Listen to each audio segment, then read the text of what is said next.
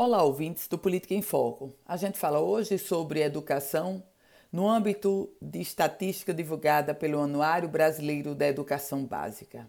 Minha gente, essa é a décima edição do anuário, revelando que no Rio Grande do Norte, 59% dos alunos concluem o ensino médio aos 19 anos. Isso é uma estatística, a estatística do Rio Grande do Norte, abaixo da média do Nordeste e muito abaixo da média brasileira.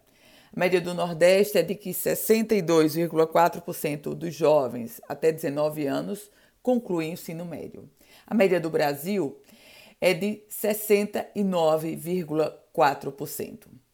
E tem um outro aspecto que chama a atenção. O Rio Grande do Norte tem o maior percentual de abandono do ensino médio de todo o Nordeste. Chegamos a 7,5%. A média da região é de 5,2% e a média do Brasil, 4,8%. Com isso, segundo o estudo, se compararmos 2019 com 2020, houve uma redução no ingresso de potiguares no ensino superior.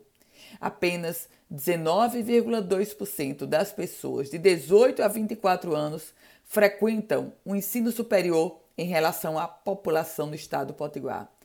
Esse dado é o menor índice desde 2015 e mostra e escancara a gravidade da nossa educação. Eu volto com outras informações aqui no Política em Foco com Ana Ruth Dantas.